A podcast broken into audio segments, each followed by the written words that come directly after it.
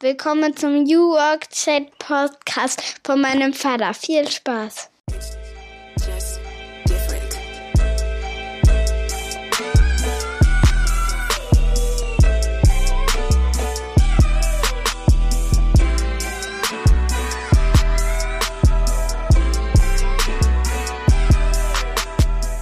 Damit moin und schöne Grüße aus Rostock City. Herzlich willkommen zum New Work Chat Podcast, Episode 191. Heute mit einem Special. Zu Gast ist Bildungsinnovator und Transformationsexperte Dirk Rosom. freue mich ganz besonders, dass er sich die Zeit genommen hat, denn wir haben einen Podcast aufgenommen für ein wunderbares Projekt von meinem lieben Freund Gerd Mengel, Schulleiter der Rostocker Don Bosco Schule.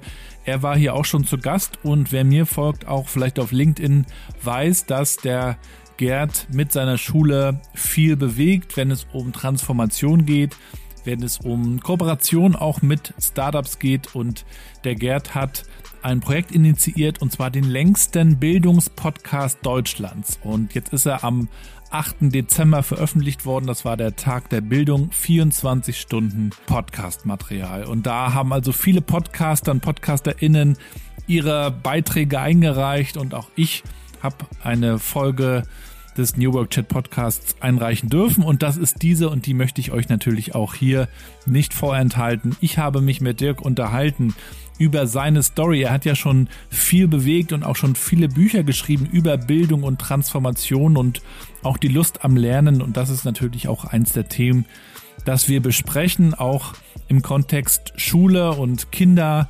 Ja, wie schaffen wir es auch als Eltern, die Lust und den Appetit am Lernen aufrechtzuerhalten? Welche Rolle spielt Social Media und die Schattenseiten? Wie kriegen wir das alles in den Griff? Und wie sieht das eigentlich in uns selbst aus als Erwachsene, sage ich mal? Wie schaffen wir es eigentlich auch reflektierter in das ganze Thema lebenslanges Lernen hineinzugehen? Ich wünsche euch viel Spaß und pack euch natürlich den Link zum großen Projekt auch mit rein. Also dieses mega Podcast-Projekt 24 Stunden. All das könnt ihr euch dann auch nochmal in aller Ruhe anhören. Jetzt springen wir erstmal rein und am Ende hören wir uns nochmal wieder.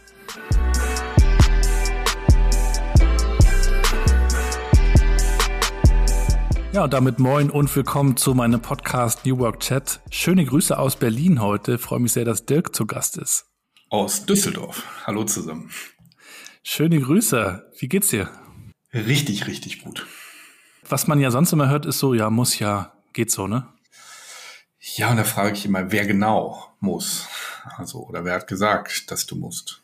Aber dir geht's nur heute sehr, sehr gut oder grundsätzlich? Ich sag mal so, die Tage, an denen es nicht gut geht, sind welche, an denen ich nicht lange verweile. Das ist, die Kunst ist ja nicht, äh, schlechte Tage oder miese Tage zu vermeiden, sondern die Verweildauer dort zu reduzieren. Hm. Ja. So wie mit dem Wetter. Gibt kein schlechtes Wetter, gibt nur schlechte falsche Kleidung. Ja, da, mit dem Spruch bin ich nicht ganz einverstanden. Also wenn es hier in Düsseldorf acht Wochen am Stück durchregnet, dann sagt meine Seele schon, dass es schlechtes Wetter gibt. Ich bin eher so ein Sonnenkind. Also bei Sonne blüht meine Laune auf. Das sehe ich immer morgens in den ersten zwei Stunden, ob Sonne scheint oder nicht. Oder es gibt ja noch diesen anderen Spruch, ähm, du kannst nicht die Wellen aufhalten, aber lern sie zu reiten oder so. So ging der mal. Den fand ja, ich eigentlich auch ganz nett. Ja, Regentopfen reiten, das, äh, die Kompetenz habe ich noch nicht. Ja, Dave, wir könnten über ganz, ganz viel sprechen, denn du hast dich schon mit vielen, vielen Themen beschäftigt, immer rund um Transformation. Das ist ja auch dein Spitzname, Mr. Transformation. Heute geht es so ein bisschen auch um das Thema Bildung und Lernen und Transformation. Wir wollen dich aber vorab auch ein bisschen kennenlernen. Und ich habe ja eine schöne Einstiegsfrage, die ich auch dir gerne stellen würde. Meine zehnjährige Tochter Mathilda spricht ja hier das Intro ein und ich würde dich mal bitten, ihr zu erklären, was du so tust. Veränderungen vereinfachen. Punkt. Weil alles, was wir in Zukunft erleben werden, wird entweder ein Risiko oder eine Chance sein. Und ob es ein Risiko oder eine Chance für dich ist, liegt ja an deiner eigenen Fähigkeit, gut mit Veränderungen umzugehen. Und das ist nicht so einfach für viele Menschen, weil viele Veränderungen nicht mit der Natur des Menschen übereinkommen. Heißt, äh, wir brauchen Klarheit, wir brauchen Orientierung, wir brauchen Stabilität, wir brauchen Verbindung, wir brauchen Einschätzbarkeit, Berechenbarkeit. Dann ist Veränderung super. Aber wenn vieles Unbekannte lauert, dann, dann sind wir nicht die Ersten, die aufspringen und sagen, alles klar, da lang. Mal gucken, was kommt. Das äh, sind eher die Ausnahmemenschen, die das äh, gerade gut können. Und darauf suche ich Antworten. Und habe schon viele, aber das ist ja eine Expedition ohne Ende. Ja. Würdest du sagen, du magst Veränderungen sogar, weil du auf die Chancen immer schaust? Ähm, bei Veränderungen möchte ich differenzieren zwischen selbstbestimmte Veränderung und fremdbestimmte Veränderung. Und ich bin ein, äh, mein, einer meiner höchsten Motive ist halt Freiheit und Autonomie in, in den Kernwerten meines Seins. Deswegen bin ich auch schon selbstständig, seitdem ich 19 bin. Ähm, und dann ist, wenn jemand anders dann entscheidet, ich habe was zu verändern, ist schwierig. Dann geht bei mir direkt der Rebell ab. Also dann äh, gucke ich erstmal, ob das wirklich notwendig ist. Ja, dazu müssen wir natürlich wissen, ähm, wo du herkommst, was dich so geprägt hat. Vielleicht kannst du uns ja mal so einen kleinen Hintergrund geben, was dich so zu dem gemacht hat auf deinem Weg dahin? Was waren so ein, zwei, drei wichtige Stationen? Puh, ja. Ähm, sagen wir mal so, ich und Schulsystem, das waren zwei Dinge, die nie äh, gut zueinander funktioniert haben. Das heißt, mein Lieblingsfach war Flurdienst. Das heißt, ich musste immer im Flur aufpassen, dass es dort still ist. Das heißt, die Lehrer haben mich häufig wegen Störungspotenzial aus dem Klassenraum verbannt. Und am Anfang war das eigentlich ganz witzig, weil die dann ja während der Stunde nie kontrolliert haben, ob ich noch da sitze oder nicht. Dann bin ich halt gegangen. Dann mal zum Kiosk und so. Und dann ist das aufgefallen und dann äh, musste ich dann die Klinke runterhalten, ja. Und dann habe ich gedacht, da hänge ich da halt Jacken dran, dass die Klinke halt, und dann kam der Wind dazu und ja, du kannst es dir vorstellen, es gab da eine Reihe, Reihe von Ärgernissen dann. Ähm, also mein Problem war, entweder hat mich das Thema nicht interessiert oder das Thema, was mich interessiert hat, hat mich gelangweilt. So, und deswegen waren Schule und ich nie so eins. Und dann dachte ich mir, super, jetzt fange ich dann mal eine Ausbildung an zum Industriekaufmann bei den kleinen roten Elefantenkinderschuhen. Die kennst du vielleicht noch, mhm. zumindest die älteren Zuhörer. Ja. Mm. Und dann war das da genauso, wo ich dann dachte, was, wieso muss ich hier so viel Unsinn und Blödsinn machen, von Kaffee kochen über Ordner sortieren, also ich kann, also das war quasi für mich der gleiche Film. Viele unsinnige Tätigkeiten, wo mein sinnsuchendes Hirn einfach immer so ein Error produziert hat. Ja, und äh, da habe ich mich in der sechsten Woche der Ausbildung habe ich mich dann selbstständig gemacht. Und dann kam diese schräge Frage von der Gemeindeverwaltung, wo ich damals gewohnt habe. Was ist denn der Geschäftszweck? Und ich so, ja, keine Ahnung, ist doch egal, ich will nur raus. Also ich wusste gar nicht, was ich machen sollte. Habe ich irgendwas mit neue Medien habe ich reingeschrieben, genau. Das ging damals noch, da konnte man so präzise sein. Also so unpräzise. Das reichte damals. Ja, das reichte schon, ja. Ähm, was war nochmal der Auslöser der Frage? naja, was dich so geprägt hat zu, ah, zu, ja. zu, diesem Thema, was wir nachher ja noch besprechen werden. Transformation, Veränderung, Veränderung auch als Chancen zu sehen. Optimist sein, denke ich, hängt damit ja auch zusammen. Und du hast ja auch beschrieben, dass uns das eigentlich grundsätzlich gar nicht immer so liegt mit den Veränderungen. Aber es ist natürlich ja. interessant zu erfahren, wie, wie du dazu gekommen bist, auch zu dieser Haltung.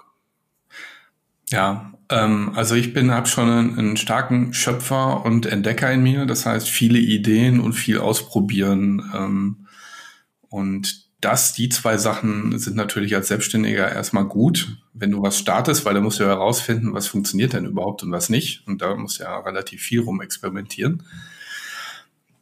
Und gleichzeitig ist es aber auch ein Nachteil. Also diese Stärke, die du brauchst, um ähm, Unternehmer zu sein, kann dir aber auch irgendwann auf die Füße fallen, weil ich bin so einer, der 12.000 Ideen hat, wenn er morgens aufsteht. Und dann hatte ich auch schon ein paar Momente in meinem Geschäftsleben, wo ich mich verzettelt habe. Also so richtig verzettelt und sehr teuer verzettelt. So, und ähm, wenn man da immer mal wieder am, am Boden liegt, dann äh, musst du halt schauen, wow, was hat denn das jetzt wieder mit mir zu tun? So, und das war schon immer so eine hohe Tendenz von mir, dass ich nicht geguckt habe, wer im Außen könnte denn jetzt schuldig sein für das, was da jetzt gerade nicht gelingt, sondern was hat das, äh, hat die Situation oder der Moment oder die Schräglage im Leben jetzt gerade mit mir zu tun. Das habe ich aber jetzt nicht gelernt, sondern das war irgendwie da und später habe ich irgendwann dann verstanden, sehr viel später, ähm, dass der Kernschlüssel zu all dem halt Selbstverantwortung ist. Und wenn wir über Veränderungen sprechen, dann ähm, ist ein Trugschluss, den viele Organisationen, aber halt auch Schulsysteme haben, ist, dass man die von draußen drüber drücken kann und die Menschen gehen dann halt mit. Und wenn man sich die Statistiken anguckt, wie viele Change- und Transformationsprojekte scheitern, dann ist das eine klare Sprache, nämlich weit über 70 Prozent, je nachdem, in welche Studie man da so reinblickt. Und aus meiner Sicht liegt es halt daran, dass äh, die Leute, die Menschen ihre Verantwortung in diesem Prozess nicht klar definiert bekommen haben und dass sie ermächtigt wurden, mit ihren ganzen Blockaden, Störungen, Ängsten und so weiter klug umzugehen. So, und da wird einfach dann noch mehr kommuniziert und noch mehr Eventzauber und noch lauter und noch mal ein Trailer hinten drauf und dann noch mal das Intranet geflutet. Und nichts passiert. So. Und ich glaube, dass jegliche Veränderung als Keimzelle Selbstreflexion hat. Das heißt, wenn ich für mich selber entschieden habe, hey, das stimmt, das ist eigentlich eine ganz gute Idee, da lang zu gehen. Gehen wir doch mal gucken. Dann startet wirklich Veränderung. Und sobald du von außen ähm, ziehst, schiebst, drückst, wird die Veränderung dann wieder loslassen oder ähm, aufhören, wenn du die Energie da weggibst. Also wenn du als Führungssystem oder als Change-Projektleiter dann nicht mehr drückst und schiebst und ziehst, dann ist das Ding sofort wieder im Stillstand. Das kannst du dir ungefähr vorstellen wie Rückenübung. Hast du bestimmt schon mal gemacht, oder? Ja, immer im Winter, wenn es kneift, dann äh, sagt die Ärztin, bitte mal machen. So, und du hörst sofort auf damit, wenn das Kneifen weg ist. Das ist genau. der Klassiker an Rückenübungen. Ne? Also die machen wir eigentlich nur für den Moment, wo es weh tut. Und so, sobald äh, der Schmerz weg ist, ist die Aufmerksamkeit auch weg. So. Ja. ja. Aber wie verdienst du jetzt Geld damit, würden Kinder dich vielleicht fragen, wenn du das in der Schule so erzählst? Wie kann man damit Geld verdienen, wenn man anderen Chancen erklärt in Veränderungsprozessen? Ja, also ähm, ich, das Wichtigste, was du für, also in meinem Fall, ich arbeite halt sehr viel für Unternehmen, das Wichtigste, was ich dort beitrage, ist Klarheit. Weil solche Projekte meistens in den Konzernen, in denen ich unterwegs bin, haben eine, eine, von Natur aus eine hohe Komplexität. Und Komplexität erfordert, äh, erfordert ähm, nicht nur eine gewisse Distanz, sondern auch ähm, dass die Fähigkeit, komplexe Dinge und die kausalen Zusammenhänge zu erkennen und zu verstehen und in Reihenfolge in Ordnung zu bringen. So. Und das sind, äh, das sind Dinge, die äh, Fähigkeiten, die in Unternehmen häufig eben nicht vorhanden sind. Und da komme ich dann von aus mit meiner eher neutralen Brille und ohne politische Verhaftung. Das macht vielleicht noch einen Unterschied. Ja, das heißt, ähm, ich trete dort nicht an, neue Freunde zu gewinnen, sondern für Klarheit und Ordnung zu sorgen. So, hm. das ist mein Hauptjob. Das heißt, immer dann, wenn größere Veränderungsprojekte anstehen, dann rufen mich Unternehmen und sagen, ähm, komm mal rein, wir sehen es noch nicht. und du bist dann, du bist dann die One-Man-Show oder bringst du ein Team mit? Ein Netzwerk? Nee, nee, nee. nee. Ich habe ähm, ich hab in Summe fast 400 Menschen geführt in meinen Karrierestufen auf dem Weg bis hierhin. Und ich habe jetzt irgendwann gesagt, nee, führen möchte ich nicht mehr. Das ist, ähm, ist für auch eine Form von Fremdbestimmung tatsächlich. Das ist ein Grund. Ähm, wenn ich ein Team aufbaue, dann habe ich ja automatisch jeden Morgen irgendwelche E-Mails, wo irgendwelche Sachen zu lösen sind, damit die anderen wieder weiterarbeiten können. Und ich habe mich für, ich bin jetzt auch nicht mehr der Jüngste, ne? ich habe mich so für meinen nächsten Lebensabschnitt für totale Leichtigkeit im Rucksack entschieden. Ja. Also Solopreneurship, Neudeutsch. Ja, ja, genau. Also ich habe schon 1,25 Kollegen, aber das ist jetzt nicht, so, also sehr entspannt, ja. Wir können ja mal ähm, in die Schulen nochmal reinschauen. Ich bin ja mhm. Vater von drei Kindern. Die zwei Älteren gehen zur Schule, also in die vierte und in die achte Klasse. Und interessant ist natürlich, dass sich nicht so extrem viel verändert hat zu meiner Schulzeit. Das heißt, es wird immer noch Stoff vorgegeben, gepaukt, auswendig gelernt, danach vergessen. Ich, ich spitze mal ein bisschen zu. Es, es ist schon ein bisschen mehr so, dass es Angebote gibt, in denen die Kinder auch an Themen arbeiten können. Schon mehr als bei mir auf jeden Fall, aber noch viel zu wenig, um sie auch entsprechend auf die Arbeitswelt vorzubereiten, in der Eigeninitiative ja vielleicht immer wichtiger wird. Wie guckst du denn auf das Konstrukt Schule im, im Wandel? Siehst du eine Entwicklung? Hast du Grund zur Hoffnung, dass sich da was verbessert? Hm. Die Antwort ist nein. Keine Hoffnung. Der Grund ist der, dass die äh, guten Lehrer, die mit guten Intentionen antreten und wirklich Feuer und Flamme sind in ihrer Mission, wirklich was anders zu machen in der Schule. Die treten dort an und werden zermalmt. Die werden förmlich zermalmt. Ich kenne so viele, die abgehauen sind, die es nicht überstanden haben, die leiden, wirklich leiden, ja, also jüngst erst wieder ein Gespräch mit einer Lehrerin, also wirklich ganz frisch, ganz ambitioniert angetreten, keine anderthalb Jahre. Und jetzt denken wir alle, boah, ja, die Schüler, ne, die sind, sind gar nicht die Schüler, sind die Eltern. die Eltern drehen total am Rad, ja. Jeder hat ein naturbegabtes Kind zu Hause und wenn der Lehrer das nicht sieht, ist der Lehrer natürlich schuld. So, das ist mal der eine Teil. Also die Lehrer hacken auf die, auf die, äh, die Eltern hacken auf die Lehrer ja. um. Dann die Schüler sind ja auch wirklich, wirklich, wirklich schwierig geworden, die vernünftig zu adressieren. Weil sie sind, äh, ihr Dopamingehirn ist Social Media versaut. Die kriegen jeden Tag Microdosing durchs Handy.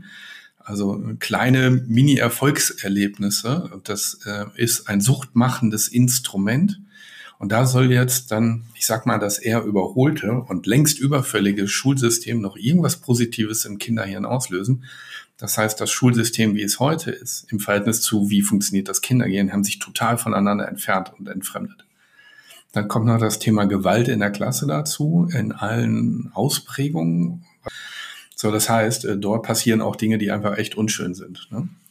Und das musst du dann als Lehrer auch irgendwie jonglieren und aushalten. Und dann kommen noch die alten Lehrerkollegen, die sagen, nix ändern hier, lass mal. Plus die ganzen behördlichen Auflagen, die du als Lehrer dann zu erfüllen hast. So, das heißt, Bocklevel von diesen Superlehrern ist total im Keller und ähm, sie schwimmen gegen drei Strömungen, ja, gegen also Schüler schon eher weniger, aber Eltern, äh, andere Lehrer und dann haben wir halt auch die das Schulsystem an sich. Hm. Das zermürbt die. Und die, da kenne ich kaum welche, die das lange überleben. Die bräuchte es aber, um so ein System zu kippen. Manchmal gibt es ja dann Schulen, die mal einen anderen Weg einschlagen. Hin und wieder ist davon zu lesen, auch ja. stark getrieben dann von den leitenden Personen, die ähm, ja auch getrieben sind von der Mission, glaube ich. Also auch von der Verantwortung, hier etwas zu tun, was sehr prägend ist für die Kinder. Das heißt, die Frage bleibt natürlich, wie können wir unsere Kinder eigentlich auf die, auch auf die Arbeitswelt dann vorbereiten? Und, und wenn du dann sagst, also du hast eigentlich keine Hoffnung mehr bei der Schule, was würdest du dann trotzdem nun sagen? Was, was können wir für Antwortansätze finden bei der Frage, wie wir unsere Kinder vorbereiten? Ja, also ich denke, es ähm, gibt folgende Dinge. Ich wollte erst zwei sagen, aber ich glaube, es sind drei. Also das erste ist die Freude am Lernen bewahren. Also ihnen auch einen anderen Raum anbieten, wo sie lernen und das wirklich freudvoll ist, damit sie nicht denken, das geht nur noch so wie in der Schule, weil wenn das bis zum Ende der Schulzeit tot konditioniert ist, dann ähm, verlieren sie natürlich auch später die Lust am Lernen. Und wenn wir uns anschauen, welche Jobs gibt es in zehn Jahren noch, Gabriel? Weißt du das? Ich nicht. Das heißt, die Bedingungen von Lernen, wir müssen lernen, um zukünftig noch arbeitsfähig zu sein und das jetzt ab jetzt lebenslänglich, spätestens mit dieser Innovationskurve, die da gerade kommt. Das ist mal der eine Teil. Der zweite Teil ist flexibles Mindset, also sich flexibel auf dynamische Dinge einstellen können, ist etwas, was die Eltern auch äh, den Kindern mitgeben dürfen. Ja, also es gibt ja viele Helikopterkonzepte, so alle Dynamiken vom Kind weghalten, weil das könnte das Kind ja verunsichern oder vielleicht mal zum Tränchen führen. Und die Wahrheit ist, es wird nur noch Chaos in der Zukunft geben. Also dynamisches Chaos. Und wenn da der Muskel von, ich kann mich äh, neu einstellen, neu einsortieren auf neue Situationen, so gar nicht ausgebildet ist, dann wird das ein relativ intensiver Realitätsklatscher. Erleben wir heute schon, weil die, ähm, die Praxen von Jugend, Jugendpsychiatern und so einfach vollgeschwemmt sind. Mit genau dem. Ne? Sie kommen aus ihrer Social Media Bubble, aus dem Elternhaus in die Realität und puff, das, das äh, ist eine ziemlich harte Landung. Ähm, und das Dritte ist ähm, Innenorientierung, also den jungen Menschen Kontakt mit ihrer eigenen Gefühlswelt, Empathie zu vermitteln, damit sie sich selbst verstehen, weil sie sind, werden in einer Welt, wachsen sie auf, wo Fernsehen das in die Innenschau verhindert. Und das neue Fernsehen ist halt das suchtmachende Social Media Zeug. Das heißt, sie sind mehr damit beschäftigt zu schauen, wie denken andere über mich, als mit ihrer eigenen inneren Gefühlswelt. Das sind so die drei Teile, wo ich sage, dass. Da habe ich natürlich als Vater gleich diverse Baustellen vor Augen. Fangen wir mal mit der so Social Media Sucht an. Das ist ja, da sind ja auch viele, wenn nicht alle Eltern irgendwie überfordert. Also ich habe ja. zumindest noch niemanden getroffen, der sagt, wir haben das total super im Griff. Oder okay, es behaupten einige, ich glaube es ihnen dann nicht. ähm, wie macht man's, ne? Du kannst den Kindern die Dinge nicht wegnehmen, die sind darüber vernetzt, sie pflegen ihre Beziehung, das ist anders als früher. Trotzdem, also wir versuchen es zum Beispiel so, und ich sage nicht, dass es der beste Weg ist, das ist einfach unser Ansatz, den wir irgendwie auch versuchen weiterzuentwickeln, dass wir unserer 14-jährigen Tochter, und da sind wir schon sehr hm, peinliche Eltern, eine, eine Handyzeit geben, die dann leider irgendwann am Tag immer abgelaufen ist. Und da ist sie dann leider eine der wenigen, die dann reglementiert wird von den Eltern, was natürlich mega uncool ist, weshalb wir auch uncool sind, weil alle anderen dürfen. So, dann legt sie das Handy äh, abends in die Küche. Ich sage auch, ich leg meins auch weg. Ich brauche es auch nicht im Schlafzimmer. Das glaube ich ist auch nochmal ganz wichtig, mhm. dass man, dass man dann irgendwie auch gleiche Regeln schafft. Und dann bimmelt das Ding aber die ganze Nacht, also das, das Kind von unserer, das Handy von unserer Tochter, weil die anderen das wirklich bis eins, zwei, drei, ich hole mir manchmal ein Glas Wasser, das bimmelt da, also die Notifications habe auch schon gesagt, stell doch die Notifications aus. Ist aber wieder mit der Veränderung das Gleiche. Wenn ich es ihr jetzt vorschreibe und sie es nur dann macht, ist es natürlich blöd. Schön wäre natürlich, wenn sie von sich aus irgendwie sagt, ich stell's aus. Aber es ist sehr schwer, mit diesen Geräten umzugehen. Ich versuche einfach nur ein Stück weit, das bei mir selber hm, nicht ausufern zu lassen, um dann auch möglichst gutes Vorbild zu sein. Aber natürlich gucken die weniger auf uns Eltern, gerade in der Lebensphase, sondern mehr, was die Freunde links und rechts machen. Und da ist es natürlich immer auch so, dass viele Eltern sich freuen, wenn der digitale Babysitter sozusagen ins Spiel kommt. Es ist nicht so einfach. Ja. Also isst mal weniger Zucker, Gabriel. Während ich mir einen Schokoriegel in den Mund schiebe. Du machst das ja schon an der Stelle richtig, dass du das, was du dir gerne wünscht, auch äh, tatsächlich äh, vorlebst. So, da tun sich viele Eltern, glaube ich, schon schwer mit. Das, was leider extrem unangenehm ist, ist, dass das Handy ähm, Ruhe für die Eltern bedeutet in vielen Familienkonstrukten. Mhm. Das heißt, das ist delegierte Erziehung an das System und äh, quasi auch ein Zufluchtsort, ein emotionaler Zufluchtsort für diese vielleicht vernachlässigten Kinder geworden. So, und dann, wenn du dann in einer Kohorte bist, äh, wo dann 80 Prozent der Kinder keine Limitierung der Sendezeit haben und keine, und das muss ich abends auch mal auslassen, dann ähm, wirst du als Eltern quasi mit den anderen Eltern verglichen. Also mhm. das kann man jetzt eine Zeit lang aushalten, aber irgendwann schwappt das vielleicht dann auch um. Da habe ich jetzt auch jetzt nicht die klügste Idee, damit umzugehen, außer ähm, dass die Eltern sich miteinander einig sind. Und Klarheit auch hier. Klarheit in den Spielregeln, Klarheit, was geht für uns und was geht nicht für uns. Klarheit aber auch dem Kind zu vermitteln, warum wir das so sehen.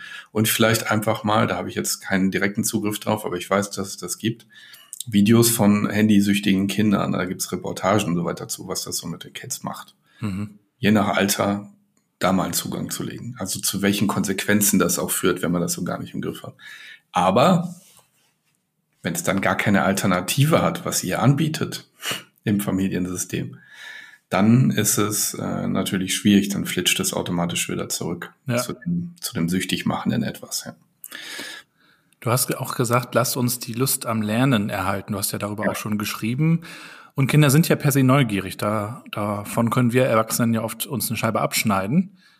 Und äh, wie erhält man nun die Lust am Lernen, am Ausprobieren bei Kindern, wenn wir das Schulsystem haben, so wie es ist, wenn Eltern überfordert sind mit all diesen neuen Arbeitskonzepten, die auch oft überfordern. Das sehen wir ja auch, dass auch Homeoffice für viele eine Überforderung ist, ein Stück weit auch, weil wir es auch noch nicht so richtig gelernt haben wahrscheinlich. Aber wie kann man es denn nun machen? Wie hält man dieses Feuer quasi am Leben, damit es dann später hoffentlich auch in der Arbeitswelt weiter brennt?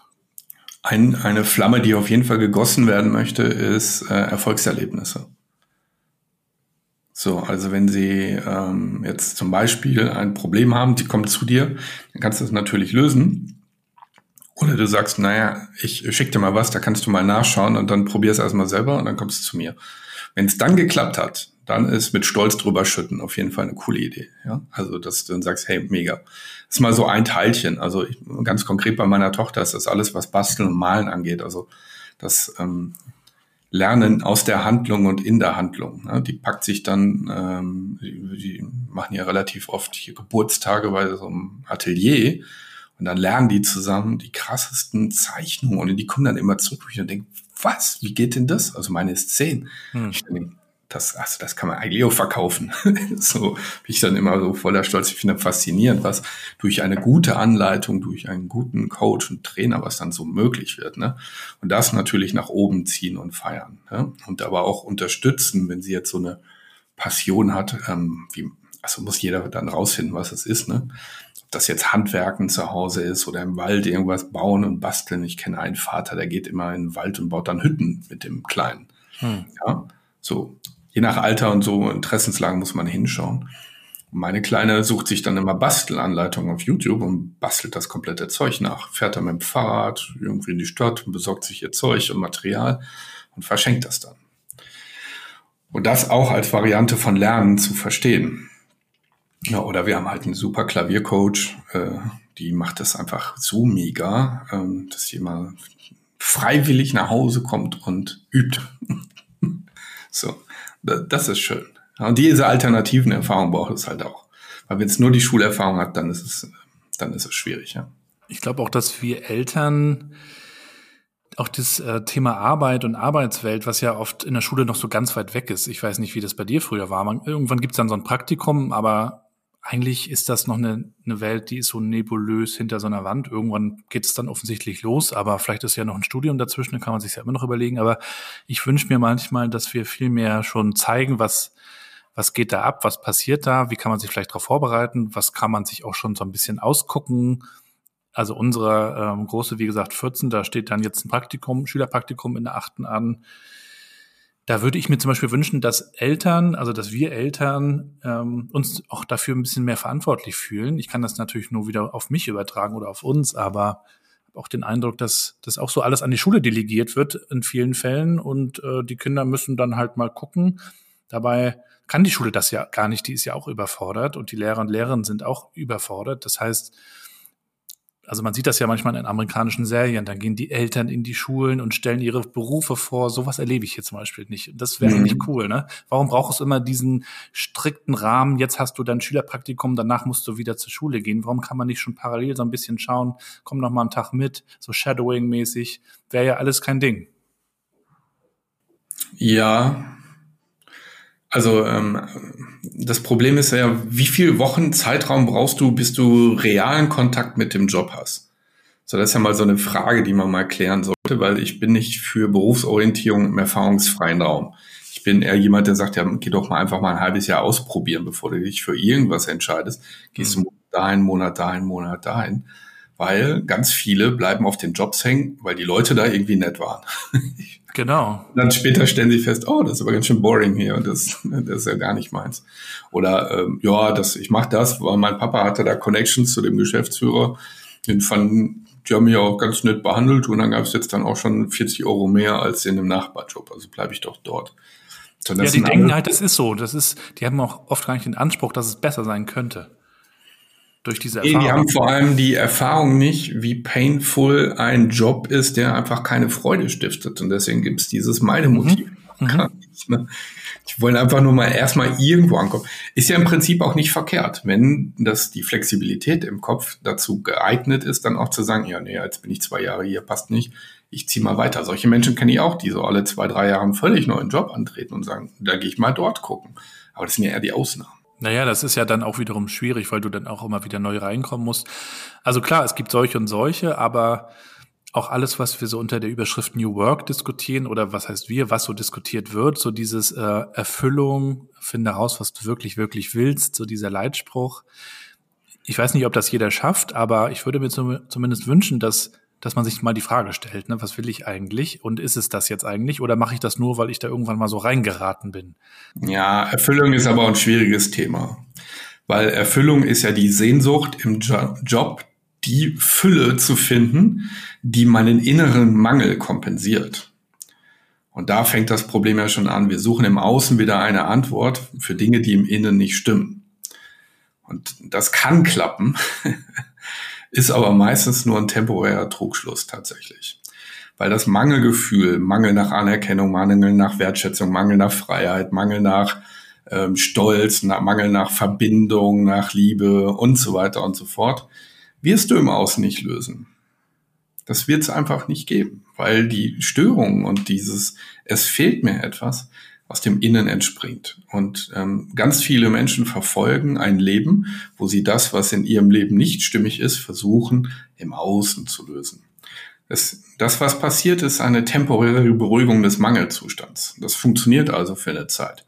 Und der Hauptgrund, warum die meisten Menschen zwischen 40 und 47 irgendwann auf der Couch landen, ist, verdammt, ich habe 20 Jahre mein Mangelgefühl mit diesem Lebensweg betäubt und jetzt spüre ich, dass es das gar nicht war. Jetzt kommt es wieder hoch. Mhm. Ja, das heißt, wir unterdrücken und ignorieren bestimmte Signale in uns. So, und das ist ähm, die vielen Menschen fehlt die Fähigkeit, mit dem kompletten Innen in Kontakt zu sein. Also reinzufühlen, was ist es wirklich, was braucht es, was stört, aber auch welche inneren Konflikte zwischen meinen Persönlichkeitsanteilen trage ich eigentlich in mir. Der Liebende, der sich am liebsten in einen Menschen reinfallen lassen würde, kämpft den ganzen Tag gegen den Freiheitssucher. Der so sagt, nee, so eine enge Bindung will ich nicht, ich habe noch Sehnsucht nach Freiheit. Der Zweifler stört den Schöpfer. Der Schöpfer hat viele Ideen. Der Zweifler sagt, ja, wird das sowieso nicht gehen. Und diese Dinge für sich zu verstehen und auch zu gucken, was ist denn da, was fehlt. Mein Realist zum Beispiel, der ist, äh, der pausiert seit Jahren. Also ich habe nie einen guten Bezug dafür, was realistisch klappt und was nicht, weil mein Schöpfer so laut ist. Und das zu verstehen und hinzuschauen und äh, zu akzeptieren und zu integrieren, das ist eigentlich die, die wahre Meisterschaft äh, der, der Lebensentwicklung. Und dann brauchst du auch von außen dieses, äh, befüllen nicht mehr, sondern erstmal im Innen aufräumen, weil das Außen ist sowieso alles nur große Spiegelfläche. Damit du nicht dran vorbeischauen kannst. Aber das, dieses Prinzip haben halt viele noch nicht verstanden in der Lebensschule. Aber wo fängt man an, wenn man jetzt in dieser Spanne zwischen 40 und 47 ist, vielleicht auch ein bisschen jünger oder älter und stellt fest, Mensch, irgendwie ist es das nicht. Ich habe ja. mir dieses Fastfood immer reingezogen und der Hunger kam dann doch wieder durch. Ähm, was kannst du empfehlen? Wie, wie geht's los? Wie hast du es gemacht? Ich weiß nicht, das Fastfood-Beispiel lasse ich jetzt raus, weil ich habe es tatsächlich vor vier Wochen nochmal probiert und ich hatte danach einen halben, halben Nachmittag Bauchschmerzen. Ähm, die, ähm, also der erste wichtigste Schritt ist, ähm, sich nicht weiter selbst eine in die Tasche zu lügen. Das Problem an uns Menschen, gerade auch in Deutschland, ist, ist unsere Intelligenz. Das ist das größte Problem, also die größte Mauer zwischen uns und unserem Potenzial. Weil unsere Intelligenz dafür sorgt, dass unsere Ausreden so klug klingen, dass wir die uns selbst glauben. So. Und das ist ähm, ungünstig, weil dein Verstand sagt, ja, hm, stimmt, habe keine Zeit. Oder es ist doch nur das eine Mal, bla bla bla. Dein Bauchgefühl kriegt das aber natürlich mit. Das heißt, dein Unterbewusstsein stellt diesen Betrug fest. Du betrügst dich selbst, indem du dir was vormachst. Und jetzt pass auf. Wer vertraut Betrügern? Niemand. Und deswegen ist alle, jedes Mal, wenn wir uns einen in die Tasche lügen, ist das ein Riss in unserem Selbstvertrauen, weil wir uns selbst nicht trauen. Und jetzt stellen wir uns die Frage, warum haben wir so ein Vertrauensproblem da draußen? Selbstvertrauen korreliert mit Vertrauen im Außen. Niemand vertraut dir mehr als du dir selbst. Der Hauptgrund, wie wir dahin gekommen ist, ist, wir lügen uns permanent ein in die Tasche. Um uns zu beruhigen, um dieses schlechte Gewissen nicht haben zu müssen, dass wir doch eigentlich eine emotionale Entscheidung getroffen haben und dem zuwiderhandeln. Und das ist ähm, nicht kohärent. Das heißt, Herz, Bauch und Hirn schwingen nicht in, mit der gleichen Absicht. Und diese inneren Widerstände, der eine Teil von dir will nach links, der andere Teil will nach rechts, ist der Hauptgrund, warum wir alle erschöpft sind. Warum wir müde sind. Warum wir keinen Bock mehr haben zu kämpfen. Warum wir platt sind. Und diesen Frust und diesen Schmerzen, diese Verletzungen, die wir drinnen dann haben, die führen wir dann nach außen, um sie abzuleiten, wie so ein Blitzableiter an andere Menschen. Wo die gar nichts dafür können vielleicht sogar an die Kinder. Und deswegen ist die erste Aufgabe, hört auf, euch selber einen in die Tasche zu lügen. Die zweite Aufgabe ist, völlige Klarheit herstellen. Was mache ich und was lasse ich? Was lasse ich komplett sein und los? Die Fähigkeit, richtige Entscheidungen zu treffen und voll dahinter zu stehen, ist ein total schwacher Muskel. Also das ist so unterentwickelt. Und dann aber auch zu sagen, das mache ich dann auch. Also Entscheidungskraft und Umsetzungskraft sind ja die zwei Parameter, mit denen ich meine Seminare baue. Und dann einfach auch zu sagen, nee, das mache ich nicht oder das lasse ich los. Weil wir alle leben ein Leben nach Entscheidungen. Die Frage ist, wie viele davon sind deine Entscheidungen und wie viele davon sind die Entscheidungen der anderen. Und nicht entscheiden ist ein komplettes Commitment zum Status quo oder zur Passivität. Ich warte mal, was die anderen daraus machen. Aber dann rumjammern, das habe ich auch gerne. Nichts tun und jammern. Also nicht in die volle Selbstverantwortung gehen, aber dann Opferspielchen spielen und Unzufriedenheiten vermelden. Das können wir auch sehr gut. Oh ja, da sind wir so richtig deutsch, tief in der Seele angekommen. Ja, aber das ist destruktive Energie. Äh, jammern ohne produktiven Einsatz der eigenen Ressourcen ist halt weg. Ist einfach Energie, die weg ist. Steht dir für nichts anderes zur Verfügung. Dann stelle ich immer so die Frage, ja, und wer von euch hat Energie über, so am Ende der Woche? ja, niemand. Das heißt, in Summe haben wir zu wenig, aber wir verballern sie so hirnlos in der Gegend rum, dass wir, dass, dass man da, wenn man von außen drauf schaut und das einfach nur wie so ein Kontospiel betrachtet, wie viel zahlst du ein und wie viel nimmst du ab, dann denkst du dir so, jo. Also zum Beispiel das Thema Stress. Ja, der stresst mich oder der Job oder der Chef oder Nein, nein, das sind alles deine Entscheidungen, dass es stresst. Das fühlt sich nur so doof für dich an, weil du nicht weißt, welcher Anteil in dir diese Entscheidung trifft, welcher unbewusste Anteil. Aber wie kann es sein, wenn dich etwas stresst und mich nicht, Gabriel, dass das was äh, mit dem da im Außen zu tun hat, der das auslöst, bei dir oder bei mir? Geht ja nicht. Das heißt, der im Außen drückt irgendwelche inneren Knöpfe bei mir, wo ich die emotionale Fernbedienung an einen anderen Menschen abgebe.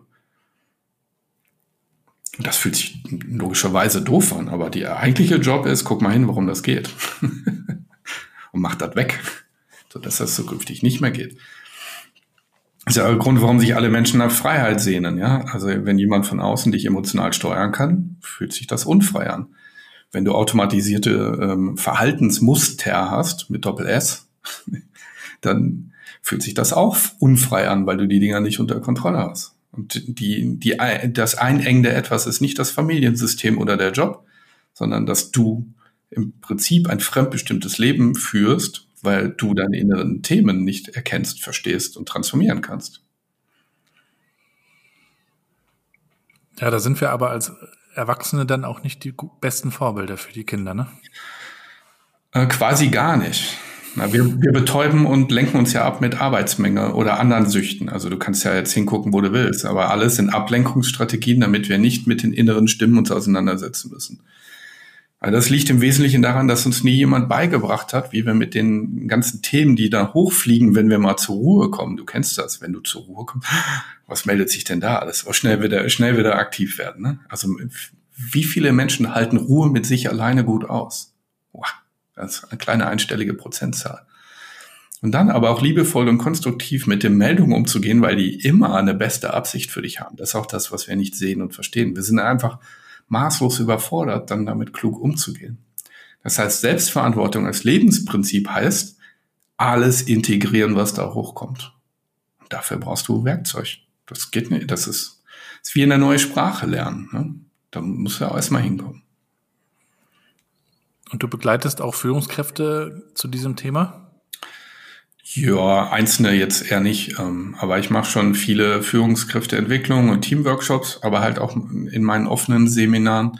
Ähm, dort habe ich so drei äh, Seminare. Das erste ist Mentalkraft, Entscheidungskraft, Umsetzungskraft. Also wie komme ich wieder mehr in die mentale Power? Wie treffe ich kluge Entscheidungen? Wie kriege ich vor allem meine PS auf die Straße? Äh, das nächste ist Schöpferkraft, Führungskraft, Überzeugungskraft. Also wie komme ich zu coolen Ideen? Wie vereine ich Teams hinter mir? Und wie begeistere ich für das, was ich da vorhabe, in Bewegung zu setzen. Und das dritte Level, das gibt's, ich sag mal, erst Anfang 25 wieder, ist ähm, Heilkraft, Vitalkraft und Strahlkraft. Also wie bringst du alles in dir in Ordnung und äh, säuberst so einmal durch, dass du wirklich, wirklich ein gesundes, und damit meine ich mental und körperlich, äh, als Vorbild dort stehst. Und da alleine dadurch dann strahlst und andere mit infizierst für, für das, was dich bewegt. Hört sich so an, als ob du schon so deinen Sweet Spot gefunden hast, in dem das für dich schwingt und herausgefunden hast ein Stück weit, wo du Energie bekommst, wo du sie gibst, wo es vielleicht auch ein Stück weit zu viel ist. Brauchst du für dich Erholungsphasen oder schaust du von vornherein, dass das, was du tust, dich gar nicht erst so auslaugt? Wie sieht es bei dir aus? Nee, nee, nee. Ähm, äh, also ähm, wenn ihr, wenn du mal an den EKG gehst, dann äh, und dir so eine Herzkurve anguckst, dann gibt's ja Ausschläge nach oben und nach unten. Und das ist Lebendigkeit. Wenn es raufgeht, wenn es runtergeht, wenn es raufgeht, Anspannung, Entspannung oder es läuft gut und es läuft auch mal schlecht. Mm, und ich habe gelernt, diese, schön, dass du das vorhin gesagt hast übrigens, äh, diese Welle zu surfen. Also für mich ist Lebendigkeit eine, eine Welle, auf der man surfen kann. Und die, für mich gibt es eine Hauptfähigkeit und das ist das Verweilen am unteren Teil der Welle halt relativ kurz zu machen. Ja, also wenn ich merke, oh, jetzt geht's wieder runter, ob jetzt energetisch, Power, Ideenreichtum oder vielleicht auch mal eine Krankheit oder mal eine unternehmerische Fehlinvestition oder so, dann einfach schnell wieder hoch. Also das, wo es im Wesentlichen darum geht, ist nicht das unten zu vermeiden, weil das ein sehr anstrengendes Lebenskonzept ist. Habe ich auch mal versucht, geht gar nicht weil das Leben das ja immer gut mit dir meint, wenn du unten bist, da lernst du ja am meisten. Oben lernst du ja nichts. Oben kriegst du, ähm, kriegst du, ähm, wie nennt man das hier? Schulterklopfen, genau. kriegst du ein Schulterklopfen und wirst bestätigt vom Leben, dass deine Idee super war und yeah, und go for it. Und wenn du unten bist, dann sortierst du dich neu. Also und dort lernst du dann natürlich auch wieder Demut kennen. Ne? Wenn du oben surft, der verliert ja jeglichen Kontakt dazu. Ja, und deswegen ist es ähm, für mich eher so, dass ich immer gut im Kontakt bin mit meinem inneren Team. Und da habe ich ja so 21 Stück als Kartenspiel entwickelt. Weiß gar nicht, habe ich dir eins geschickt? Hast du mir geschickt, ja. Ja, genau. Ja. Das verlinken genau. wir auch alles gerne in den Show Notes. Schaut mhm. euch das mal in aller Ruhe später an. So, und da kann man immer fragen, was fehlt gerade oder was ist zu viel. Ja? Und dann kriegst du deine Antwort. Das ist ganz witzig. Jetzt sind wir ja auch an einer Stelle, in der wir einfach überhaupt nicht mehr wissen, wie die Welt zukünftig aussieht. Also grundsätzlich ja sowieso nicht, aber wir wissen es schon nicht mal, wie sie in einem Jahr aussieht. Jetzt hat die generative KI auch nochmal extrem viel verändert und hat an Fahrt aufgenommen. Wir können auch den Kindern gar nicht sagen, lernen diesen Beruf damit. Wer weiß, ob der so noch, ne? Wir wissen ja. es nicht.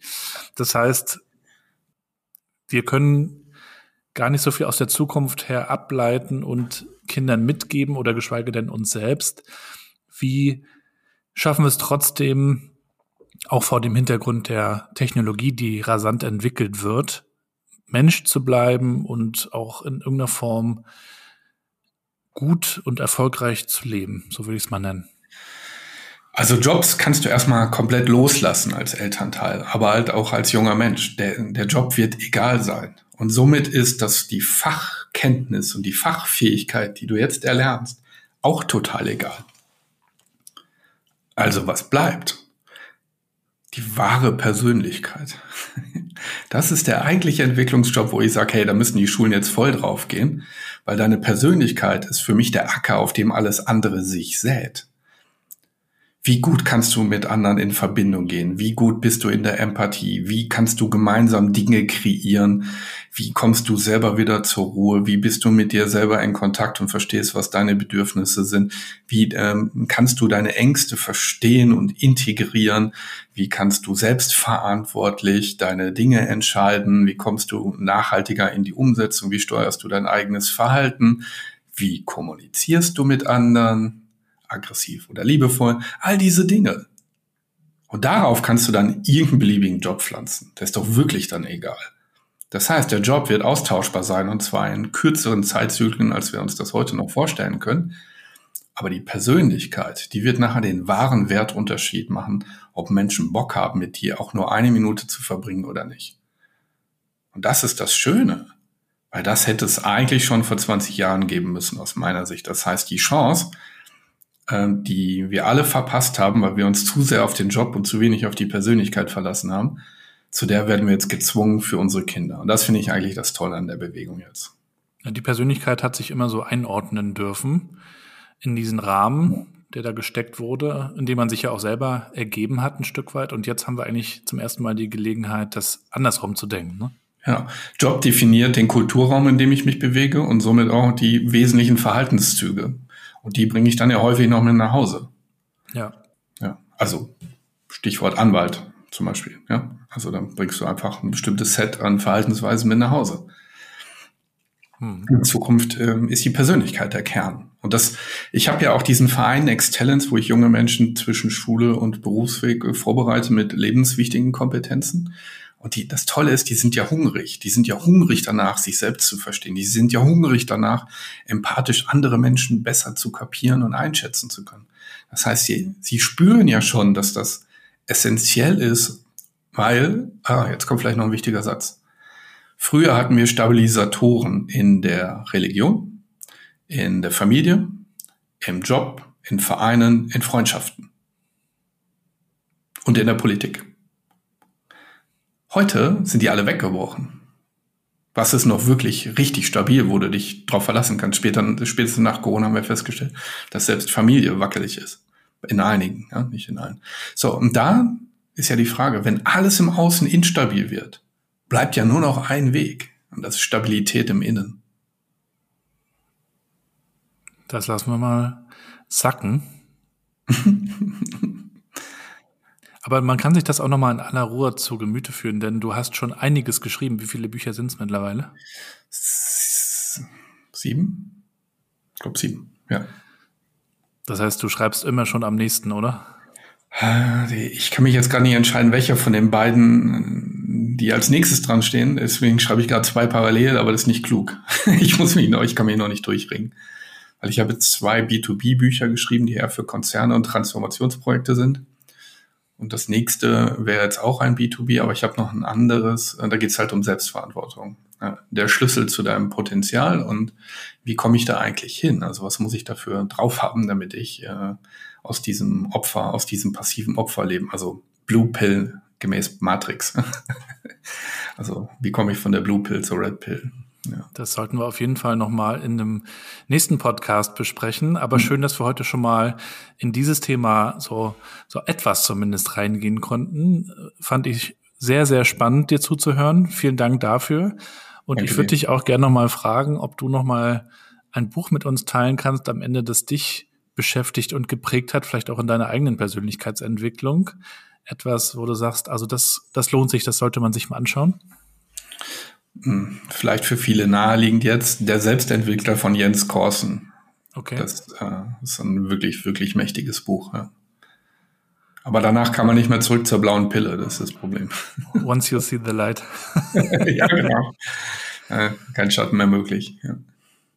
Vielen, vielen Dank, dass du da warst und dir die Zeit genommen hast. Wir hauen das natürlich alles in die Show Notes. Auf LinkedIn kann man auch eine Menge lesen. Auf deiner Website gibt es eine Menge Material und äh, würde mich freuen, wenn wir das auf jeden Fall nochmal an anderer Stelle fortführen. Schöne ja, Grüße nach Düsseldorf.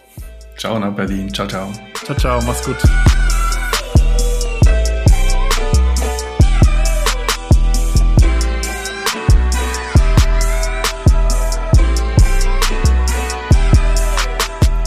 Das war die heutige Episode mit Dirk. Alle Links wie immer in den Show Notes. Also checkt unbedingt mal sein LinkedIn-Profil aus und seine Website. Dort gibt es auch nochmal Informationen über seine wunderbaren Bücher.